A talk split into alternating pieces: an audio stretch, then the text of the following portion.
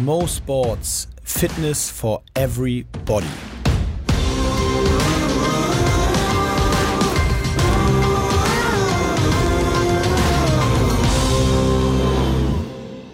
Ja, Mo Sports, eine neue Folge. Ich freue mich sehr, heute Mishek Dama begrüßen zu dürfen. Ähm, Mishek wird gleich noch ausführlich erzählen, äh, wo er sportlich herkommt und was ihn jetzt so beschäftigt. Aber ich kann schon mal sagen, äh, ganz, ganz spannende Persönlichkeit. Freut euch auf den Podcast. Geht viel um Ernährung heute äh, und den richtigen Umgang als Sportler mit Ernährung. Aber Mishek, vielleicht stellst du dich selber kurz einmal vor in ein paar Sätzen und äh, sagst, wie es dazu gekommen ist, dass du dich so gut mit Ernährung auskennst. Äh, ja, sehr gerne. Ähm, hi erstmal. Ähm also, wie es dazu gekommen ist. Ähm, oder fangen wir erstmal an, wer, wer, ich überhaupt bin. Ähm, ich bin 30 Jahre alt jetzt. Ich bin Ökotrophologe und Personal Coach. Äh, ich komme ursprünglich, wenn man das so auf eine Sportart irgendwie runterbrechen möchte, aus dem Basketball. Äh, wie so viele zwei Meter Leute. Habe da aber erst sehr spät meinen Weg hinzugefunden. Also ganz klassisch Fußball gespielt ähm, als, als Kind, hatte dann mit 13 einen schweren Motorradunfall mit meinem Vater, der mich komplett rausgeholt hat aus der Sportwelt. Ähm, und hatte dann einen recht spannenden, witzigen wieder Übergang oder Zugang zum Sport über Tischtennis. Mhm. War da auch äh, recht erfolgreich, Er war äh, Hamburg-Schleswig-Holstein Ranglisten neunter Mal in einer Saison. Aber irgendwann hat es mich halt nicht befriedigt äh, als, als Sport und dann mit 15, 16 doch zum Basketball gefunden über das Dirk Nowitzki Basketball Camp. Äh, da, ja, äh, das, da, das war ein mega Format. Das äh, hat auf dem Heiligen Geistfeld stattgefunden, so drei Jahre in Folge mit Sprite als großen Sponsor, ähm, wo, wo es so ein bisschen um die Vernetzung Street, Streetball und Basketball ging. Und da wurde ich tatsächlich, äh, klingt immer total cool, entdeckt. Ähm, beim letzten Spiel mit ein paar Kumpels kam dann danach ein Scout zu mir und er hat mich gefragt, wo ich denn spiele und wie lange schon. Und ich ihm nur gesagt habe, ein bisschen Streetball. Ähm, und dann hat er mich nach Berlin geschickt, eben zum Camp, wo, wo dann eine engere Auswahl war. Da habe ich ordentlich auf den Sack bekommen, weil das alles, also die meisten, die, die dort mit waren, ähm, das waren schon ja, nicht gestandene Basketballer, aber schon, schon Basketballer. Unter anderem war sogar Vincent da. ähm, der war zu der Vincent, Zeit. Vincent hier von den Podstars, muss man kurz dazu sagen, der äh, hier unter anderem bei den Online-Marketing-Rockstars für unseren Podcast verantwortlich ist. Ja, genau. Ähm, der, der war damals schon ein, ein Riesentalent, kann man so sagen. Ähm, aber das war für mich so der, der, der Start für, für dann tatsächlich meine Leidenschaft. Also, dass ich irgendwie am Sport dranbleibe, war immer klar, weil ähm, ich aus einer Sportlerfamilie komme, immer ein, ein riesen Fokus darauf lag. Ähm, ich nie zu irgendwas gepusht wurde von meinen Eltern, aber ähm, ja, immer Sport im Herzen. immer Sport im Herzen und, und äh, zum Glück nie gepusht wurde, weil ich somit auch ganz viele Sachen ausprobieren konnte und machen durfte. Und wie ähm, ist dann genau der irgendwann der Weg dann zur Ernährung, also zur Ökotrophologie entstanden? Das war so ein ja. Studiumwunsch, oder? Ähm, gar nicht so sehr. Also es war tatsächlich dann nach dem Abi wusste ich definitiv, dass ich was mit, mit Sport zu tun haben möchte. Und eigentlich äh, das naheliegendste war, waren es dann die Sportwissenschaften, ähm, also Sport, was ich eigentlich studieren wollte. Aber wenn dann nur in Köln. Das Problem war nur, dass ich zu der Zeit sehr, sehr ähm, big in love war ähm, und auch andere familiäre Sachen dazu geführt haben, dass ich doch sehr gerne in Hamburg bleiben wollte und mich dann angefangen habe, alternativ umzuschauen. Zusätzlich kam hinzu, dass ich zu der Zeit dann eben den Sprung vom, vom Jugendbereich in den Herrenbereich äh, gemacht habe. Ähm, und äh, viel über Ernährung lernen musste, beziehungsweise viel essen musste in erster Linie, weil ich auf 2,2 Meter zwei zu der Zeit knapp 80 Kilo wog. Also oh, ja. da wurde ich im Herrenbereich ordentlich rumgeschubst und ich sollte mich unter den Körben beweisen. Das äh, hat aber nicht so funktioniert. Ähm, das heißt, ich habe mich immer mehr mit der Ernährung ähm, auseinandergesetzt und über meinen Vater den Weg auch zum Fitness, zum Kraftsport gefunden. Ähm, ja, mich dann eben alternativ nach anderen Studiengängen umgeschaut und festgestellt, dass eben das ganze Thema Ernährung als solches ähm, mega spannend ist. Ähm, dass ich da ganz viel eben bewirken kann. Und äh, dementsprechend bin ich dann irgendwann eben auf den Studiengang hier Ökotrophologie an der HAW in Hamburg gestoßen. Ähm, habe da diesen Studiennavigator mal gemacht, der mir so das Gefühl geben soll, ist mhm. das was für dich? Und äh, da konnte ich mich tatsächlich drin wiederfinden und dachte auch, dass es mir vielleicht ein paar andere Möglichkeiten eröffnet als ein reines Sportstudium. Und so, so habe ich dann angefangen, Ökotrophologie zu studieren. Zu der Zeit immer noch sehr aktiv im Basketball, aber auch schon mit einer sehr, sehr großen Leidenschaft äh, für, für den Kraftsport, für, für Fitness allgemein. Mhm. Ähm, also, da, ich möchte es eigentlich nicht einschränken, aber Bodybuilding, Powerlifting, Fitness. Ähm, ich ich sage gerne Kraftsport dazu. Ja. Ähm, das heißt, das Trainieren an Gewichten zu dem Zeitpunkt eben noch mit der Zielsetzung im Basketball besser zu werden. Mhm. Ähm, und da über die Unterstützung einer richtigen Ernährung habe ich festgestellt, äh, kann ich durchaus was reißen. Geht und war, was. da geht was. Und äh, ich war einfach Feuer und Flamme. Also es war okay. meine absolute Leidenschaft. Ähm, ich habe immer sehr gerne gekocht. Bei uns zu Hause wurde sehr viel gekocht. Ähm, ein, eine sehr enge Verbindung, würde ich mal sagen, zum, zum Essen generell. Mhm. Ähm, also bei uns äh, stellt auch das, das gemeinsame Essen, hat bei uns immer und bis heute einen sehr großen Stellenwert gehabt. Das gemeinsame Kochen, ähm, sich damit auseinanderzusetzen. Und äh, dann kam eben der, der Aspekt hinzu, dass ich durchaus über die Praxis, sage ich mal, im Training sehr viel Wissen mir aneignen konnte und das Ganze dann über das Studium ähm, noch, noch erweitern konnte, eben was das ganze Thema Ernährung angeht. Und die, und kurze Zwischenfrage, die Big Love, war es das wert, deswegen in Hamburg zu bleiben oder also gibt es sie noch? Ähm, die Big Love gibt es nicht mehr, es gibt eine andere okay. Bigger Love. Eine bessere Big Love, okay. genau, ähm, das schon. Ähm, ich bereue es aber nicht. Nee, nee. Also def definitiv nicht. Das, okay. das war absolut die richtige Entscheidung, vor allem äh, wie, was ich daraus dann eben beruflich aufbauen konnte. Da kommen wir auf jeden Fall gleich nochmal in Ruhe zu, zu sprechen. Äh, auch jetzt so, was so die aktuell, aktuell bei dir im Vordergrund steht. Aber vielleicht nochmal einen Schritt zurück. Du hast dann mhm. ähm, also Ökotrophologie studiert, bist quasi Ernährungsberater, fertiger Ernährungswissenschaftler ähm, und hast jetzt ja in der, in der Vergangenheit dann auch tatsächlich viel mit Spitzensportlern auch zusammengearbeitet auf dem ja. Gebiet. Vielleicht mal so zum Einstieg eine grundsätzliche Einschätzung von dir. Wie gut kennen sich Spitzensportler mit dem Thema Ernährung aus? Du darfst hier alles sagen. Ja, ja du, du, merkst es schon äh, am Lachen. Äh, egal ob Profisportler oder nicht, generell ist das, das Wissen und, und wirklich Wissen, nicht Glauben.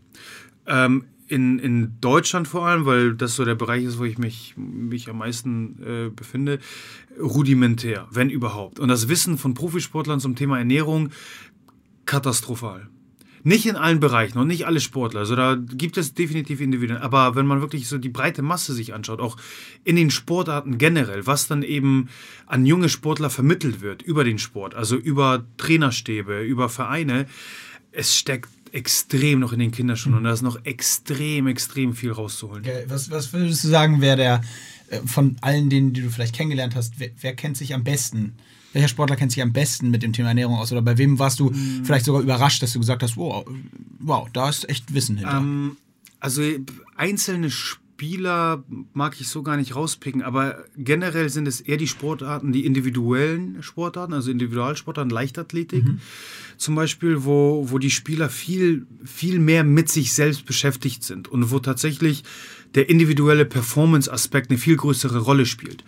Ähm, was ich damit meine, ein, ein Sprinter zum Beispiel, ne, der muss einfach extrem gut sein, 100 äh, Meter so schnell wie möglich zu sprinten. Das heißt, seine körperlichen Prädispositionen sind extrem, extrem entscheidend. In einer Mannschaftssportart kommen ganz viele andere Aspekte hinzu. Ja. Kann man ähm, viel wegmachen. Genau, genau. Technik, durch, durch Technik, durch Wissen, durch, durch äh, cleveres Positionieren, ja. ähm, durch eine sehr gute Teamchemie. Also da kommen ganz andere Aspekte ins Spiel.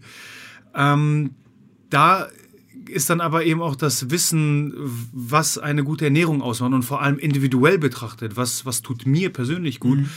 ähm, viel schwächer ausgeprägt. Von den Sportarten generell, ähm, ich darf ja alles sagen, die schlimmsten sind die Fußballer. ähm, da wird noch ganz viel auf, auf Talent und ähm, ja, diesem Mannschaftsgefüge. Äh, also gar kein Interesse, sich so mit Ernährung richtig Ja, wenig. Also okay. alles, was nicht wirklich direkt mit Fußball zu tun hat. Also wirklich das sportartspezifische Training ähm, wird noch mit Samthandschuhen angefasst. Das be ist, betrifft nämlich genauso äh, das Athletik- oder Krafttraining. Da ist noch so extrem viel Potenzial drin mhm. äh, in der körperlichen Entfaltung der Spieler. Ähm, Aber da sind Fußballer auch ein bisschen krüsch. Also, so, wenn sie nicht einen Ball irgendwie am Fuß haben. Dann nicht. Hey, Kettlebells und, und Hanteln. und ähm, vielleicht kannst du da nochmal so einen Einblick geben, weil das, ich finde das total interessant, weil man sich als Sportler nur sein ganzes Leben mit der Thematik beschäftigt. Ich will auch gleich auf jeden Fall noch auf ein, zwei ja. Punkte eingehen. Aber was würdest du sagen, erstmal so vielleicht allgemeiner gesprochen, was sind die größten Fehler, die du als Sportler beim Thema Ernährung machen kannst? Und ich meine jetzt nicht äh, Fehler im Sinne von äh, Burger essen, mhm. sondern so ja, grundsätzlichere klar. Fehler.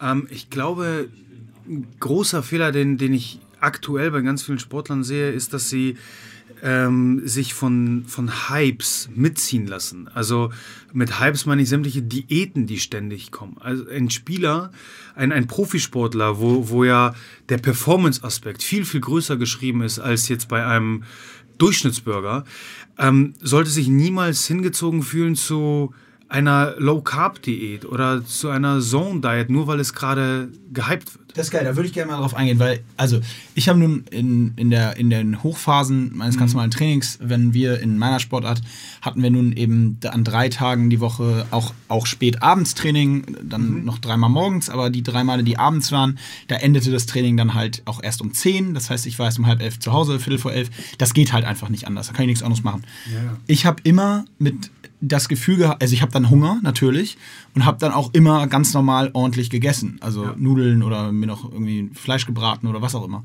Ähm, und dann gab es häufig, und ich weiß auch, dass es in der Bundesliga in meiner Sportart im Hockey äh, auch tatsächlich Vereine gibt, die, wo das nicht mehr erlaubt ist um die Uhrzeit. Mhm. Ich hatte immer das, für mich das Gefühl, das ist völlig egal, weil ich muss mich A wohlfühlen und ich muss satt sein, wenn ich ins Bett gehe. Ist das falsch oder weil jetzt kommen wir auf genau diese mhm. Punkte? Äh, ich hätte natürlich auch anfangen können zu sagen, nach 18 Uhr keine Kohlenhydrate mehr. Ja, genau, sowas. Sowas meine ich dann eben mit den ganzen, ganzen Hypes. Also, und da fehlt es einfach an, an wirklich fundamentalem Wissen, was auch äh, durchaus wissenschaftlich belegt werden kann. Ähm, und wenn wir eben das, das Beispiel aufgreifen, absoluter Blödsinn, äh, nach dem Training oder nach 18 Uhr jetzt Kohlenhydrate zu streichen oder dann eben nicht zu essen, weil wieder, was ist der wichtigste Aspekt für einen Profisportler? Der Performance-Aspekt. Klar, die Gesundheit, das ist die Base, auf der wir alle bauen und wir wollen alle auch irgendwie nackt gut aussehen, aber der Performance-Aspekt ist extrem entscheidend. Schließlich verdient ein Profisportler mit seinem Körper sein Geld.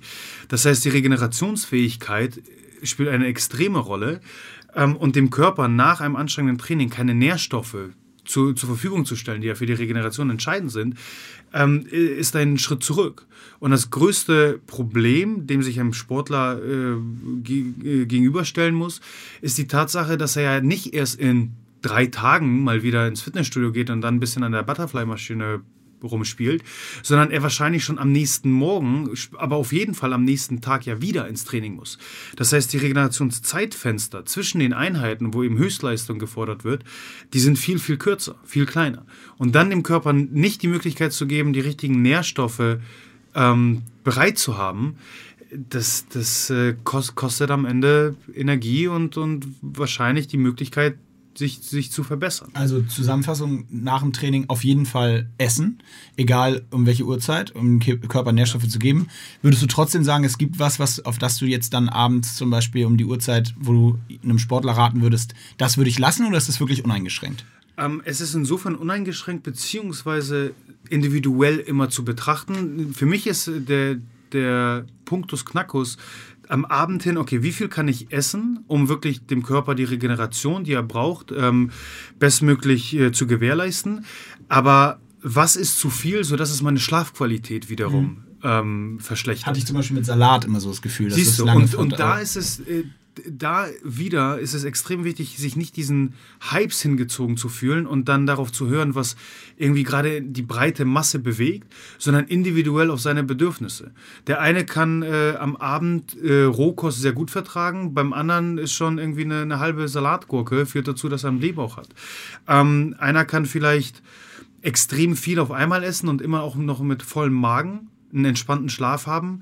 Und der nächste wiederum, der, der, der kann es nicht und der, der ist immer noch aktiv und sein ganzer Organismus noch am Arbeiten. Und wie, und wie finde ich das für mich als Sportler raus? Einfach äh, sozusagen Learning by Doing oder kann ich da auch konkret zum Beispiel einen Ernährungswissenschaftler zu Rate ziehen? Wobei, dann müsste man ja tatsächlich wahrscheinlich erstmal irgendwie alles ausprobieren, um zu gucken. Ja, also ich, ich versuche alles, äh, was ich ob jetzt mit Mannschaften, ob mit äh, Individualsportlern oder Nichtsportlern aufzubauen, äh, auf einem EBA-Ansatz, also einen evidenzbasierten Ansatz aufzubauen. Das heißt, wir haben auf jeden Fall die aktuelle Studienlage, ähm, welche eine große Rolle spielt ähm, und damit setzen wir eine Base, äh, wo, wo wir zumindest schon mal ähm, gemeinsame Grundlagen schaffen. Ähm, darauf aufbauend ist aber tatsächlich der individuelle Aspekt und Trial and Error in, in dem Falle ähm, unerlässlich. Es, mhm. es geht nicht anders, weil am Ende des Tages können wir uns durchaus Studien anschauen mit einer sehr, sehr breiten Gruppe an Probanden.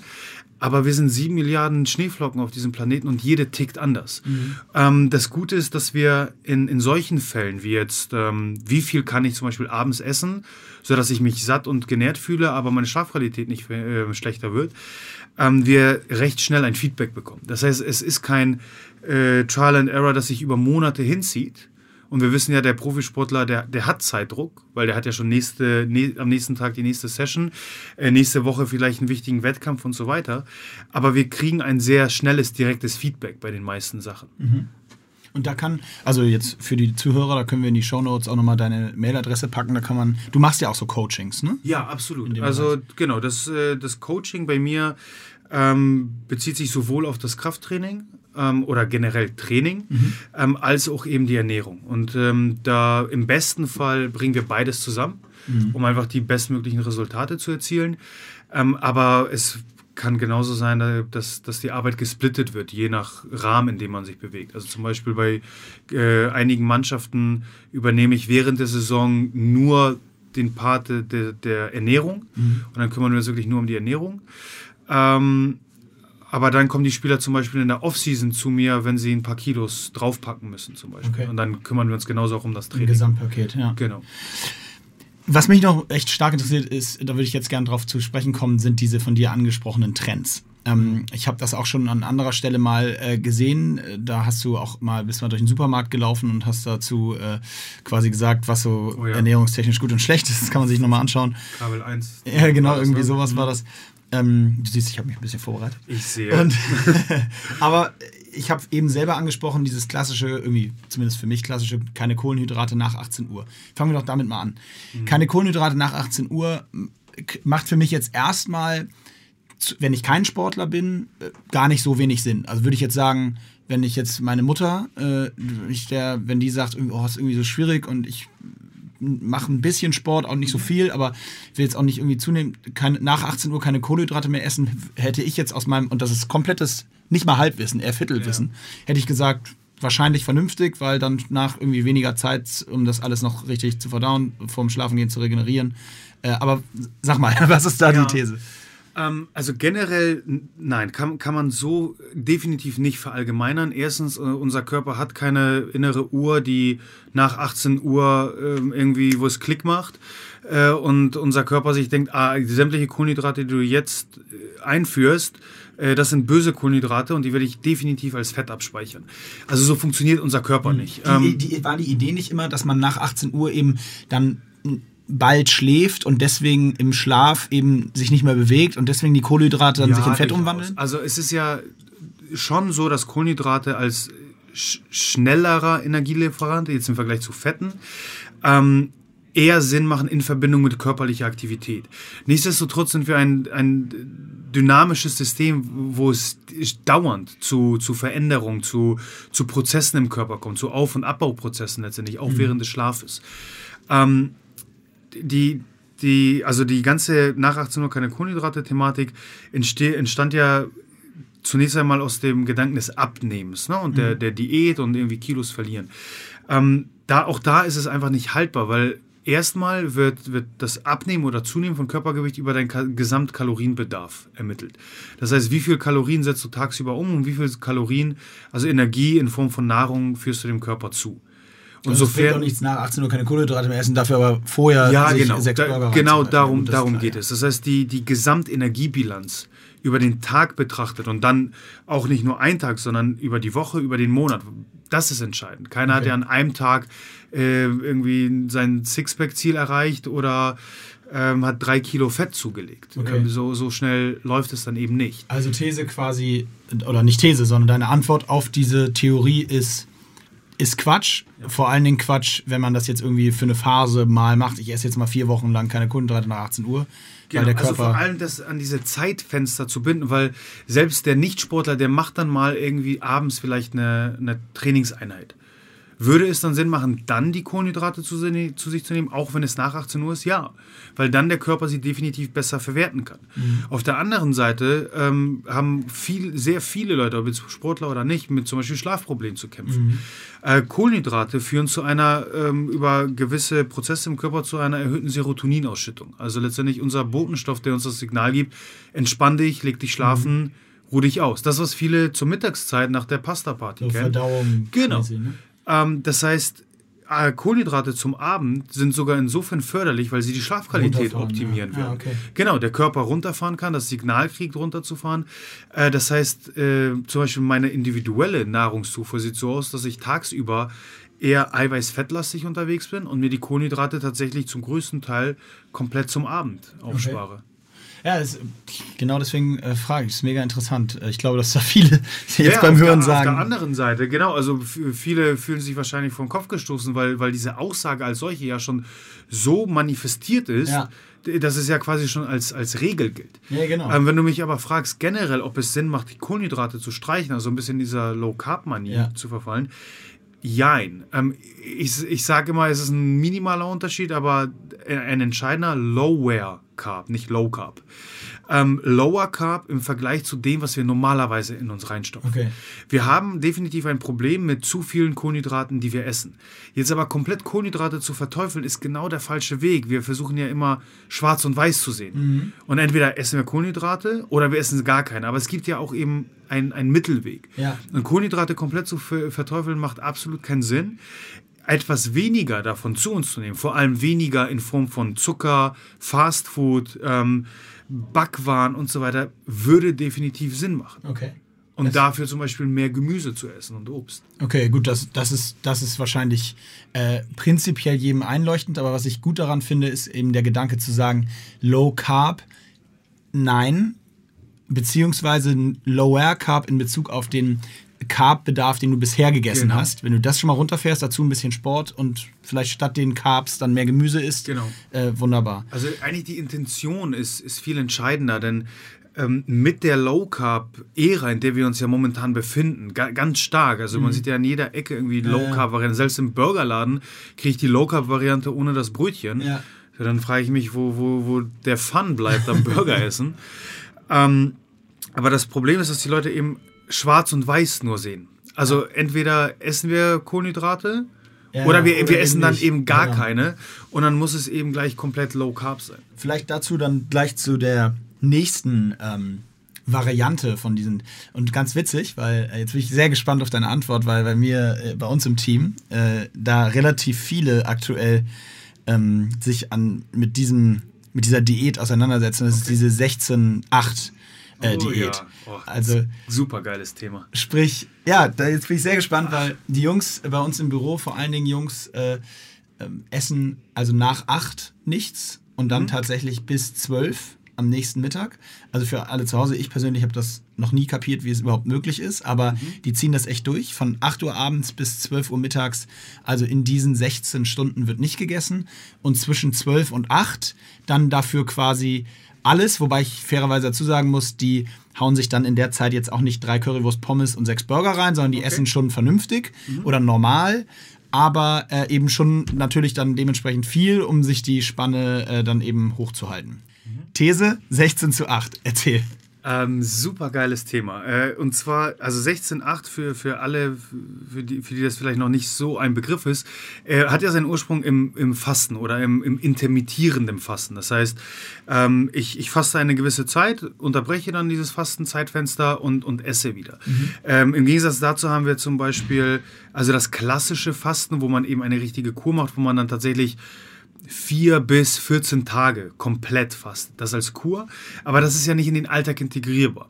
Ein intermittierendes Fastenmodell, wie eben das 16-8-Modell, 16 Stunden wird gefastet, 8 Stunden Zeitfenster zum Essen, ist in den Alltag integrierbar. Ähm, wenn du mich fragen würdest, generelle Ernährungsansätze heutzutage, die durchaus Sinn machen, wäre eine meiner ersten Antworten Fasten.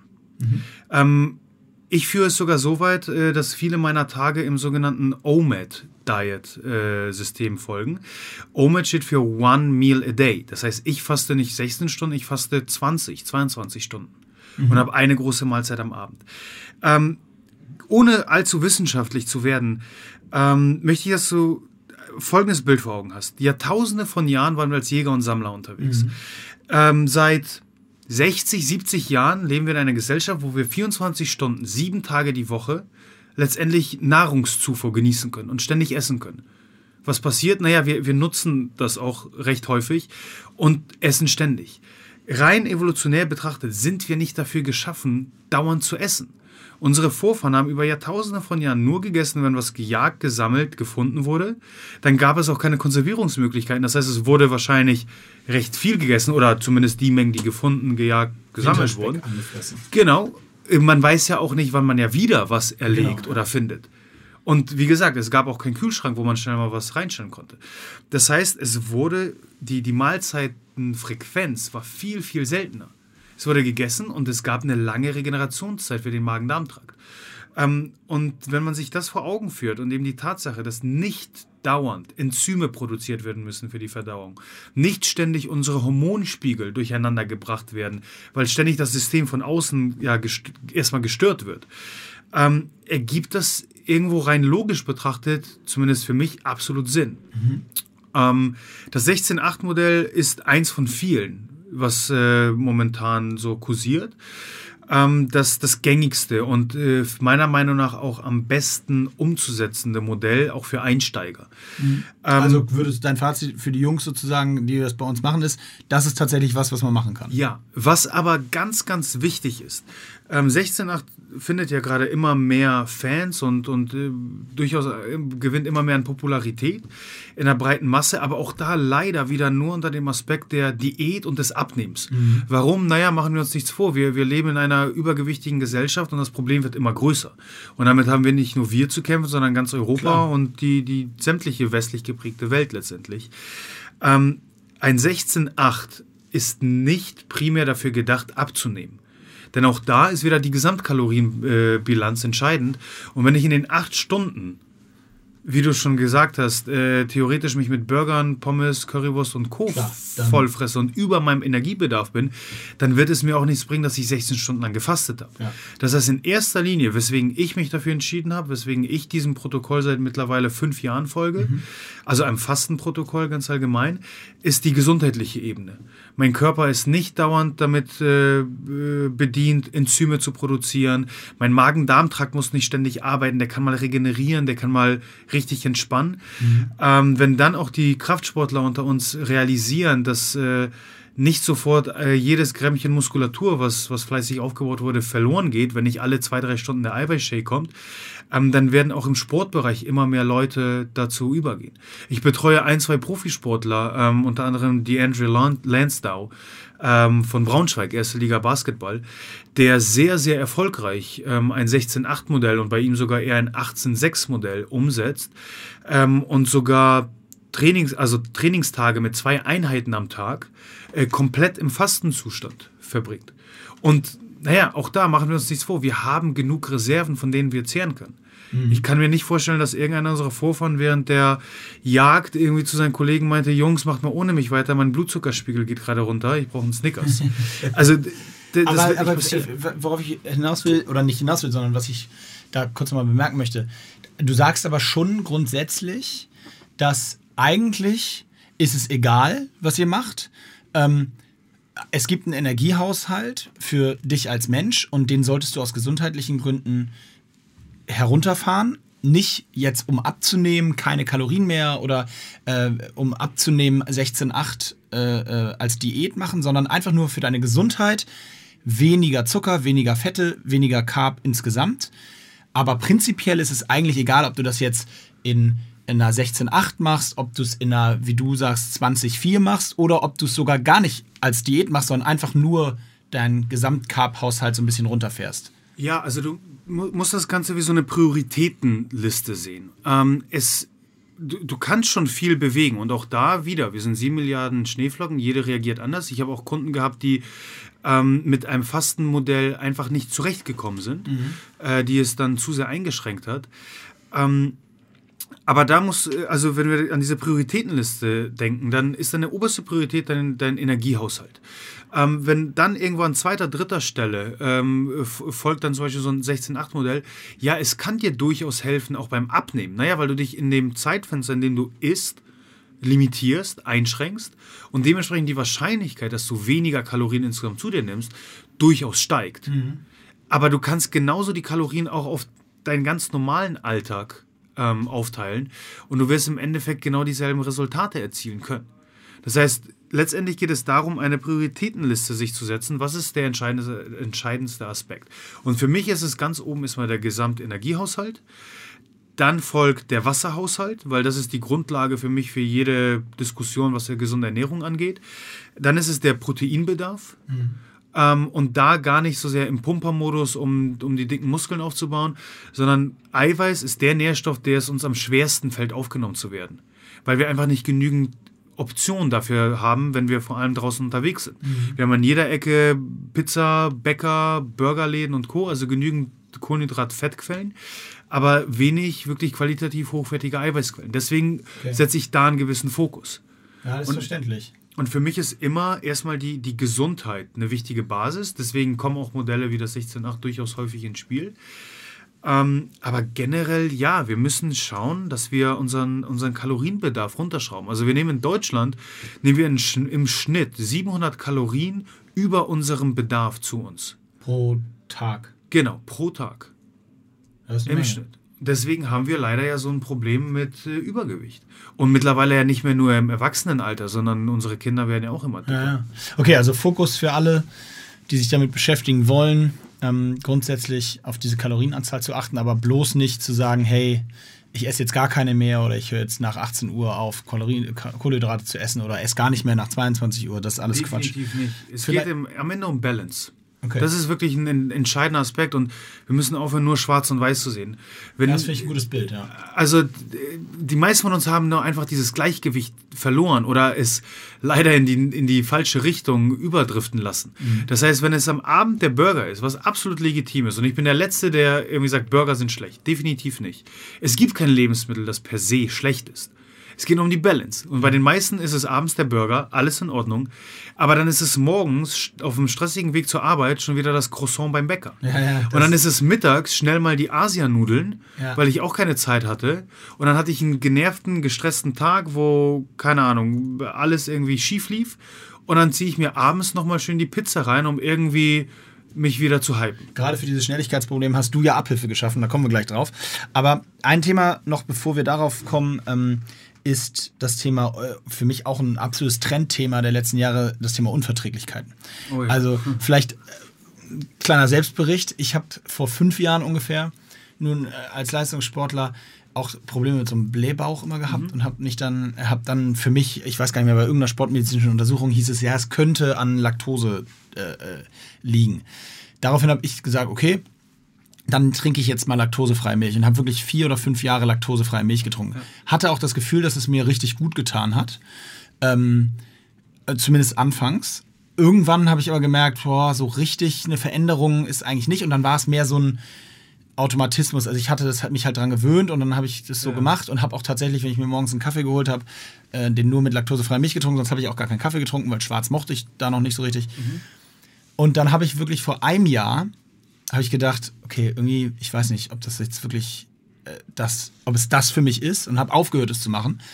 Und mir geht es seitdem besser als in den vier Jahren davor. Also ich habe okay. entweder habe ich die, habe ich meine Laktoseintoleranz überwunden oder es ist tatsächlich vor allen Dingen eine Kopfgeschichte bei mir gewesen, dass ich wollte, dass es dadurch besser wird und mich dadurch irgendwie in einen Zustand versetzt habe, der mir selber vorgegaukelt hat, ist es besser, weil es tatsächlich so ist. Kopftechnisch. Es ist tatsächlich nämlich so, dass ich seitdem diese Probleme einfach nicht mehr habe, seit ich mich da entspannt habe und einfach sage, ich mach's, ich trinke jetzt nicht sechs Liter Milch am Tag, sondern ich tue ein bisschen Milch in meinen Kaffee und ab und zu esse ich mal ein Müsli. Aber also auch da wieder so das Thema, und das wäre jetzt meine Frage, ist ja ein totales Trendthema, Laktoseintoleranz und Gluten. Gluten und was da alles gibt. Und wir hatten auch auf Nationalmannschaftslehrgängen ähm, zwei Mitspieler, die mussten dann, äh, wir waren in Argentinien und wer sich in Argentinien auskennt, der weiß, da gibt es vor allen Dingen fettreiches Ja. Fleisch und solche Ja, ja. Nahrung.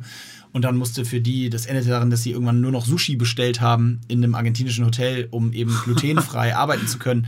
Also ganz äh, äh, schwierige Thematik. Mich interessiert deine Meinung. Was, ist- was hat es damit auf sich? Also generell ja, Unverträglichkeiten gibt es. Die, die kann man entwickeln, durchaus. Solange es nicht wirklich äh, vom Arzt diagnostiziert wurde, hast du keine Unverträglichkeit. Also wirklich, das muss ich ganz vielen Kunden, ganz vielen Personen, die eben mit mir zusammenarbeiten wollen, erstmal klar machen, weil sie auch in diesem ganzen Hype äh, ganz schnell auf einmal bei, bei der, er- beim ersten Anzeichen eines Blähbaus glutenunverträglich sind und laktoseintolerant und hast du nicht gesehen. Ähm, am Ende auch da ist die Balance erstmal ganz, ganz entscheidend. Und wenn ich eine sehr einseitige Ernährung habe, und äh, da ist es bei vielen eben morgens das Brot, mittags die Stulle, abends das Abendbrot. Ja, dann nehme ich sehr, Glut sehr viel Gluten zu mir. Und dann, naja, die Dosis macht das Gift. Kann es durchaus zu viel sein. Oder es ist eben morgens mein Kaffee mit Milch und das Müsli. Und dann ist es mittags der Joghurt und abends gibt es auch nochmal irgendwie eine Quarkspeise. Also auch da bei einer sehr einseitigen Ernährung kann es durchaus sein, dass wir Unverträglichkeiten entwickeln mit der Zeit. Ähm, es gibt eben gewisse Lebensmittel, wie eben Laktoseprodukte, ähm, äh, also Milchprodukte generell, ähm, Produkte, die Gluten enthalten, welche eine höhere Wahrscheinlichkeit für Unverträglichkeiten mit sich bringen. Ähm, für mich ist es da erstmal ein wichtiger Schritt zu schauen, okay, wie, wie viel nimmt diese Person ähm, von diesen Lebensmitteln überhaupt zu sich? Ähm, was für Probleme kommen damit einher, eben äh, Stichwort einseitige Ernährung.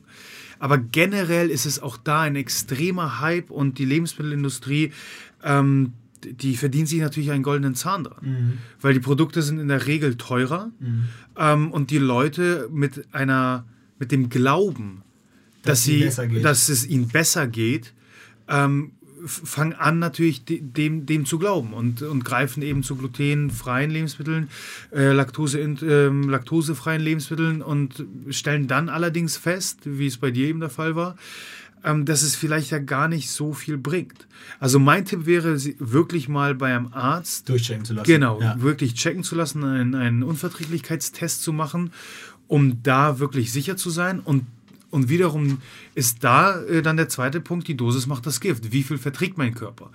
Ähm, und so, sofern die, die Nebenwirkungen nicht extrem negativ aus, ähm, ausfallen, äh, auch da über einen Trial and Error zu schauen, wie viel man individuell verträgt. Okay, ich ja. würde nämlich immer mit einer geringen Dosierung dieser Lebensmittel arbeiten, Bevor du komplett. bevor ich komplett rausgehe. also ein bisschen wie bei den Kalorien vorhin. Genau, ähm, komplett, äh, äh, komplett Verzicht macht für mich keinen Sinn, weil der Körper ja dennoch lernt, damit umzugehen und gewisse Antikörper zu bilden. Das heißt, ich gebe meinem Körper immer noch das äh, Signal, dass er mit diesen Lebensmitteln irgendwie umgehen muss. Und solange ich ihn nicht überfordere, und da- also das System generell überfordere, ist ja alles im Rahmen. Alles im Rahmen. Und für mich ist letztendlich de- ein ganz, ganz entscheidender Aspekt die Vielfältigkeit in der Ernährung. Je breiter ich mich aufstelle, je mehr ähm, Lebensmittel, unterschiedliche Lebensmittel ich zu mir nehme, umso besser. Deswegen machen für mich auch Ernährungsansätze, die gewisse Lebensmittelgruppen komplett streichen, wenig Sinn. Also mega interessant alles. Äh, ich glaube vor allen Dingen für Spitzensportler und für Sportler ähm, wirklich super sinnvoll, sich mit dieser Thematik mehr auseinanderzusetzen. Ich bin da total bei dir. Ich glaube, wir haben in, zumindest in meiner Karriere mit dem Thema wahrscheinlich maximal zu 5% von dem, was man da rausholen kann, uns auseinandergesetzt. Ähm, Ja. Da sehe ich bei ganz vielen Sportlern ähm, tatsächlich. Da, da habe ich noch eine, eine witzige Story äh, Ja, von den. Fußballern. Ähm, da haben wir vor zwei Jahren bei, bei Pauli, bei der ersten Mannschaft, mit ähm, Unverträglichkeitstests gearbeitet. Äh, und die Jungs waren zu der Zeit durchaus alle, äh, ich sag mal, normal unterwegs. Also haben sich normal ernährt, Milchprodukte gegessen, Brot gegessen und so weiter.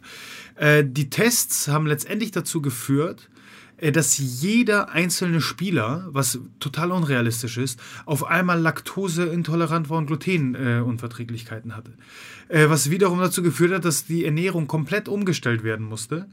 Ähm, Warum? Wo kam das raus? Also haben die nicht einen normal vernünftigen Test gemacht? Oder? Nee, also letztendlich ist es ja so, wenn du ähm, Lebensmittel zu dir nimmst, wie, wie eben Milchprodukte, die Laktose enthalten, ähm, äh, produziert dein Körper durchaus Antikörper. Da letztendlich diese Produkte ja ganz normal aufgenommen wurden in, in der alltäglichen Ernährung, ähm, hat dieser Test natürlich ausgeschlagen und gezeigt, ja, hier wird mit Laktose umgegangen und der Körper muss irgendwie darauf reagieren und, und äh, sich quasi verteidigen. Ähm, was letztendlich in diesem Test dann so interpretiert wurde, dass eine Laktoseintoleranz vorliegt. Aber Moment, eben haben wir doch gesagt, man soll zum Arzt gehen, um den Test zu machen. Jetzt sind die zum Arzt gegangen und der Test Na, es war, es war ja, es war ja kein Test, es war, ein, so, äh, Nein, es war ein ähm, wie soll ich sagen, ein minderwertigerer ein Schnelltest. Test. Genau, ein Schnelltest. Äh, da, da, das ist das richtige Stichwort. Kein, keine richtige Blutabnahme, kein wirklich Unverträglichkeitstest, den man machen kann, mhm. sondern quasi Schnelltests. Okay. Ähm, letztendlich da auch äh, wieder im Rahmen dieser ganzen Lebensmittelindustrie ein Unternehmen, was, was auch da sich einen äh, goldenen Zahn dran verdient hat, eben solche Tests äh, rauszubringen, die, die eben sehr schnell ausschlagen. Mhm. Äh, und man auch da, weil es zu dem Zeitpunkt eben ein sehr, sehr präsentes Thema war, äh, hat man in der Kurz Kurzschlussreaktion sehr schnell reagieren wollen und wirklich komplett sämtliche Milchprodukte verbannen wollen. Also bei St. Pauli wurde dann einfach keine Milch mehr konsumiert. Genau, genau. Wir, sie sind komplett auf Kokosmilch, Mandelmilch Echt? umgestiegen. Ja, ja. es wurde ganz, ganz vieles geändert. Einige der Jungs hatten wirklich sehr zu kämpfen, weil das eigene Wissen, was die, was die Ernährung angeht, so so rudimentär war oder wirklich nicht, nicht vorhanden, sodass sie im Endeffekt gar nicht wussten, was sie essen sollen. Und dann? Wie ist es dann geendet? naja, es hat äh, damit geendet, dass nach einem Jahr die Zusammenarbeit mit diesem Unternehmen auch beendet wurde. ähm, also der und, Fehler wurde Genau, und so, ja. so langsam äh, auch da äh, versucht wurde, dann wieder eine gesunde Balance Normal, der Lebensmittel ja, okay. einzuführen. Und da konntest und, du aber nicht intervenieren, dass du sagen konntest, Leute, pass auf, das sehe ich alles ein bisschen anders. Ähm, hat nicht. War schwierig. Das okay. ist schwierig. So in, deswegen bin ich äh, sehr gerne in meiner Selbstständigkeit unterwegs, äh, weil in natürlich äh, so, so, so, einem Konzern, so einem Betrieb ganz viele ähm, Persönlichkeiten ja da mitreden und mitreden dann, ja. und genau das äh, manchmal ein bisschen schwierig ja, okay, ganz ist, auf einen zu kommen. Ganz interessanter Exkurs nochmal äh, zum großen König Fußball. Ähm, jetzt haben wir schon ein paar Mal angesprochen, dass wir noch darauf zu sprechen kommen. Jetzt wollen wir es auch wirklich machen. Denn du hast dann ja irgendwann, ähm, das kannst du gleich nochmal erzählen, äh, mit, äh, nicht alleine, aber im Team mhm. zusammen äh, Crunch Time gegründet. Und äh, genau. vielleicht kurz meine Erfahrung mit Crunch Time. Also auch aufgrund der Thematik, dass wir mit Hyrox nun Events haben, bei denen vor Ort viele Leute helfen, viele da sind, aber wenig Zeit ist und wir ganz früh gesagt haben, es macht für uns jetzt ja überhaupt keinen Sinn, dort mittags dann, dass sich da jeder immer schnell irgendwie den Burger um die Ecke holt äh, oder ganz schnell mal beim Asiamann bestellt oder eine Pizza liefern lässt und das wir haben nur neun Hyrox-Events an neun Wochenenden, das sind schon relativ viele ungesunde Mahlzeiten. Ähm, sind wir glücklicherweise schnell mit euch zusammengekommen und ihr seid ja nun auch unter anderem einer unserer oder der Ernährungslieferant für Hyrox, also sprich für alle Helfer, die dann mittags äh, sich dort eure Produkte in den bereitgestellten Mikrowellen aufwärmen. Äh, auch dazu musst du gleich noch mal ein bisschen erzählen, weil Nahrung in der Mikrowelle ist ja auch immer so ein Thema, warum das in dem Fall funktioniert.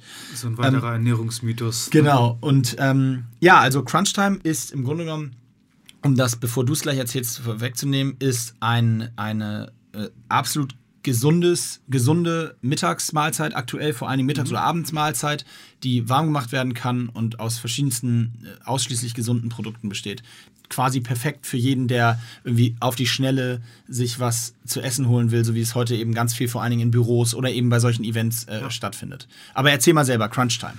Ähm, genau, also letztendlich ist es da die Erfahrung aus, aus äh, jahrelanger Arbeit eben als Personal Coach und Ökotrophologe. Und äh, wenn wir uns eben das Gesamtbild anschauen, naja, die, das Bewusstsein für eine gesunde Ernährung wird immer größer. Es äh, passiert immer mehr zum Thema Ernährung. Die Leute setzen sich immer mehr damit auseinander.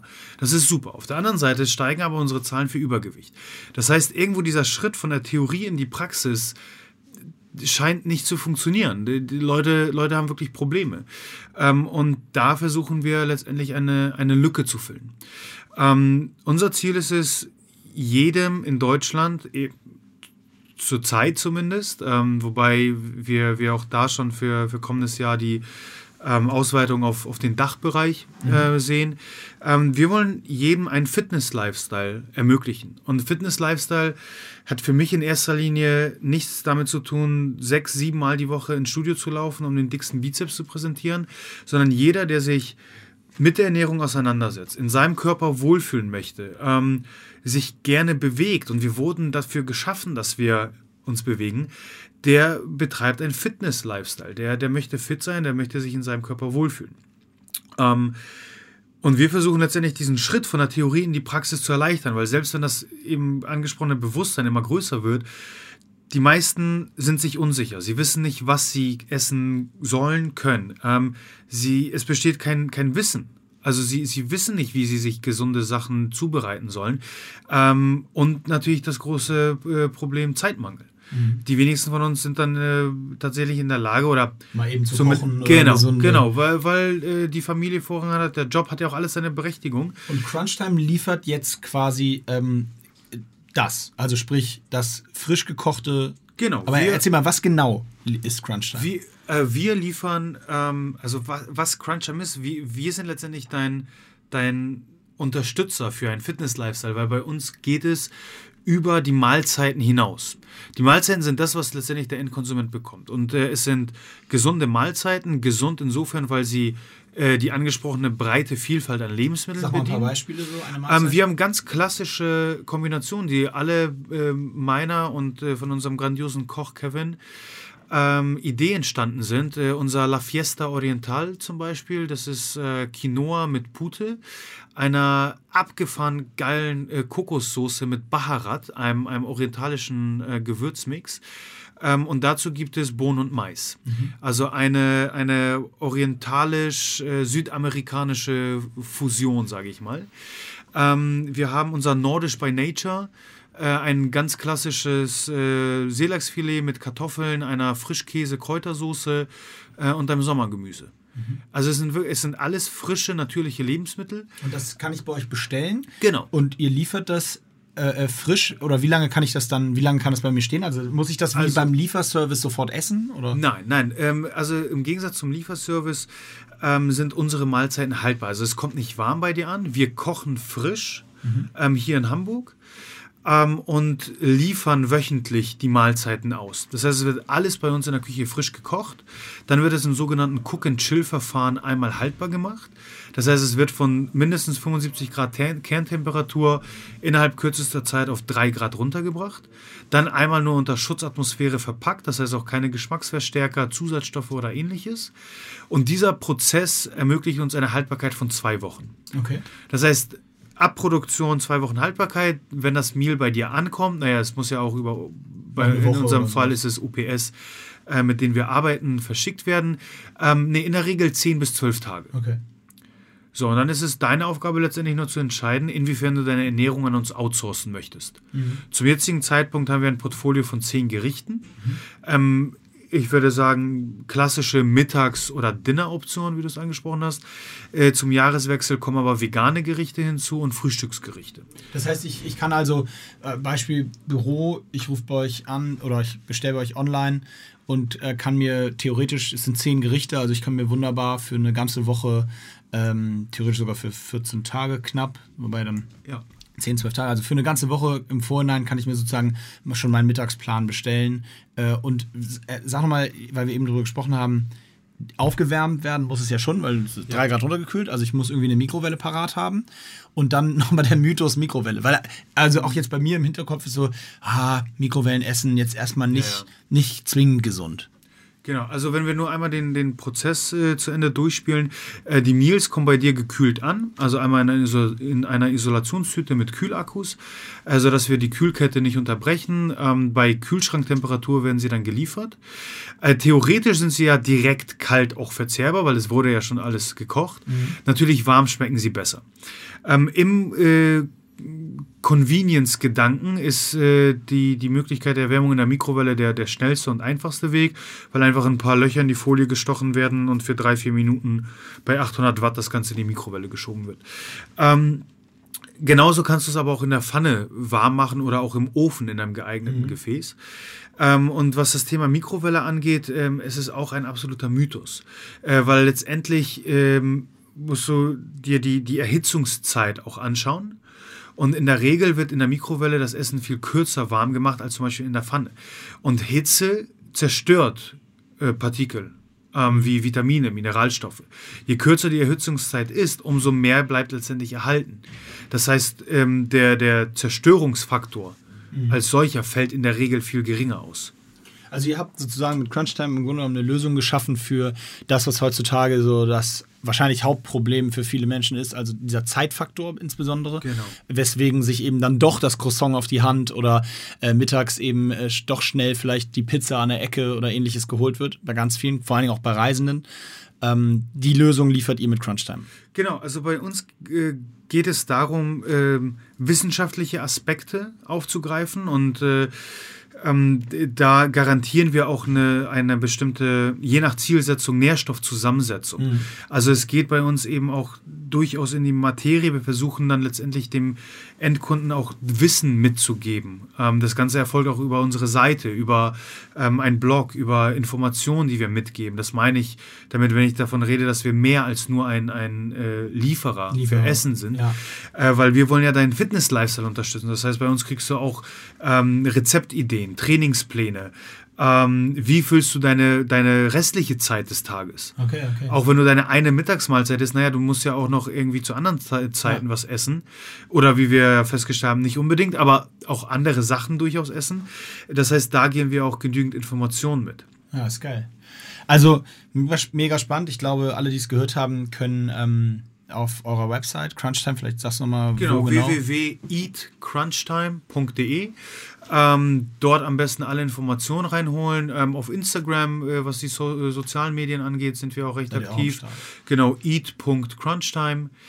Ähm, da kann man sich bestens informieren und ähm, ja, alles weitere dann auf jeden Fall auch noch äh, bei uns auf der Website. Da werden wir auch noch in die Shownotes ein paar Infos packen und cool. du wirst sicherlich auch in Zukunft noch mal ein bisschen äh, dort erzählen.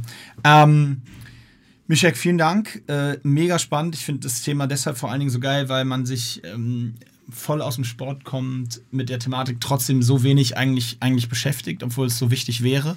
Ja. Äh, ich glaube, dass ich würde fast wetten, dass die meisten Prozente, die man als Spitzensportler bei sich oder seinem Team noch rausholen kann, im Bereich Ernährung liegen. Das wäre so meine These. Die können wir gerne nochmal an anderer, ganz bei dir, an anderer Stelle challengen.